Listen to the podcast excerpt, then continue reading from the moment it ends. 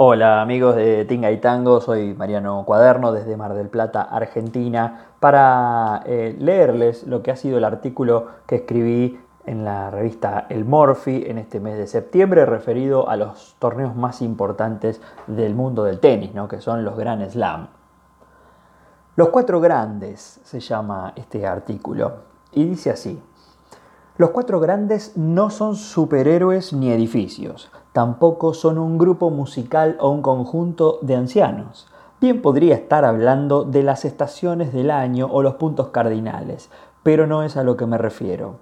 Los cuatro grandes son ni más ni menos que los cuatro torneos más importantes del mundo de uno de los deportes más atractivos del planeta, el tenis.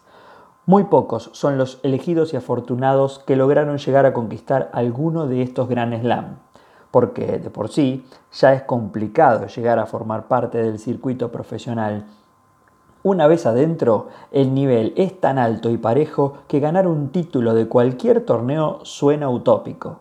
¿Qué decir entonces si te llega la oportunidad de disputar la final de uno de los cuatro grandes y quedarte con el triunfo? Ni en los mejores sueños de quienes juegan tenis desde muy pequeños se puede imaginar esa sensación. A pesar de ser un deporte individual o de parejas, siempre supo atraer al público en general de cada país, colocando banderas en las espaldas de cada compatriota que compite en cualquiera de estos torneos.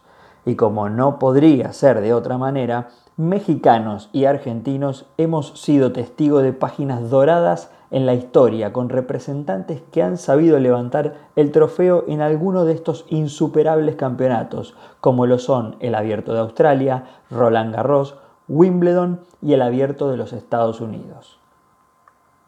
Los aztecas consagrados en el Grand Slam han sido casi todos en la modalidad de dobles. Si nos remontamos a la década de 1950, vamos a encontrar a la oriunda de Puebla, Yolanda Ramírez, quien junto a su compatriota Rosa Reyes supieron conseguir el título en Roland Garros en 1958. A su vez, ese mismo torneo lo ganó Yola en dobles mixtos, mientras que La Pajarita es hija del histórico Esteban Reyes, un referente de Copa Davis por haber conseguido el primer punto de la historia de México en esta competencia, de la que luego participó varios años como entrenador. En la rama masculina, Raúl Ramírez supo ser cuarto en el ranking mundial y entre sus 60 títulos en dobles conquistó dos abiertos franceses y un Wimbledon. Otro referente en parejas fue Antonio Palafox, quien se consagró campeón en el US Open 1962 y Wimbledon 1963, junto al enorme y también mexicano Rafael Osuna. Antes de ingresar en los detalles de El Pelón, hay que destacar a Jorge Lozano, ganador del Abierto de Francia junto a Lori McNeil en 1988 y dos años más tarde con Arancha Sánchez Vicario. Aunque tuvo el honor de ser parte de una generación de tenistas inolvidables como John McEnroe, Andrea Gassi, Pete Sampras y Jimmy Connors, esos mismos monstruos rivales le impidieron hacer una gran carrera en singles. Hasta aquí podemos decir que la historia más alejada en el tiempo es cuando encontramos mayores éxitos de tenistas mexicanos, pero aún nos falta el mejor de todos. Campeón del abierto de los Estados Unidos en 1963, Rafael Osuna es el único nacido en tierras aztecas en alzarse con un torneo grande en singles. Además, lo conquistó en dobles en 1962, misma modalidad en la que también se consagró en Wimbledon 1960 y 63.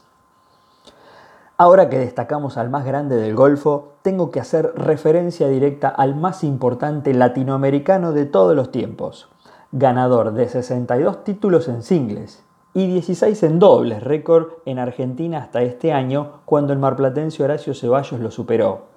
Pero si de Gran Slam se trata esto, pues aquí le damos la bienvenida al enorme Guillermo Vilas, quien ganó cuatro torneos de los grandes. En lo que fue su mejor año, Willy se quedó con el trofeo en Roland Garros y el US Open en 1977, mientras que también supo consagrarse en los Abiertos de Australia de 1978 y 79. Vilas es considerado uno de los más destacados en el mundo a lo largo de los años de competencia en este deporte y, sin dudas, el mejor argentino de la historia. Pero esta nación ha dado numerosos talentos que se subieron varias veces a lo más alto del tenis mundial. Y qué lindo fue ver brillar en una cancha a Gabriela Sabatini, quien le dio alegría y amor al tenis a un pueblo que extrañaba mucho al ya retirado ícono. A partir de Gaby, con su consagración en el Abierto de los Estados Unidos en 1990 en singles, más el título en Wimbledon en dobles junto a Steffi Graf, se inyectaron nuevas esperanzas que a principios de los años 2000 iban a tener sus frutos con una camada inolvidable de tenistas nacionales exitosos como se denominó a la Legión. Mientras tanto, otra mujer se apuntó entre las mejores de la historia mundial en dobles. Paola Suárez hizo una carrera increíble en esta modalidad, en la que obtuvo 44 trofeos en el circuito de la WTA. Entre ellos, 8 grandes. Sí, ganó 8 Grand Slam junto a la española Virginia Ruano Pascual. Cuatro veces Roland Garros. En tres oportunidades conquistó el US Open y un abierto de Australia.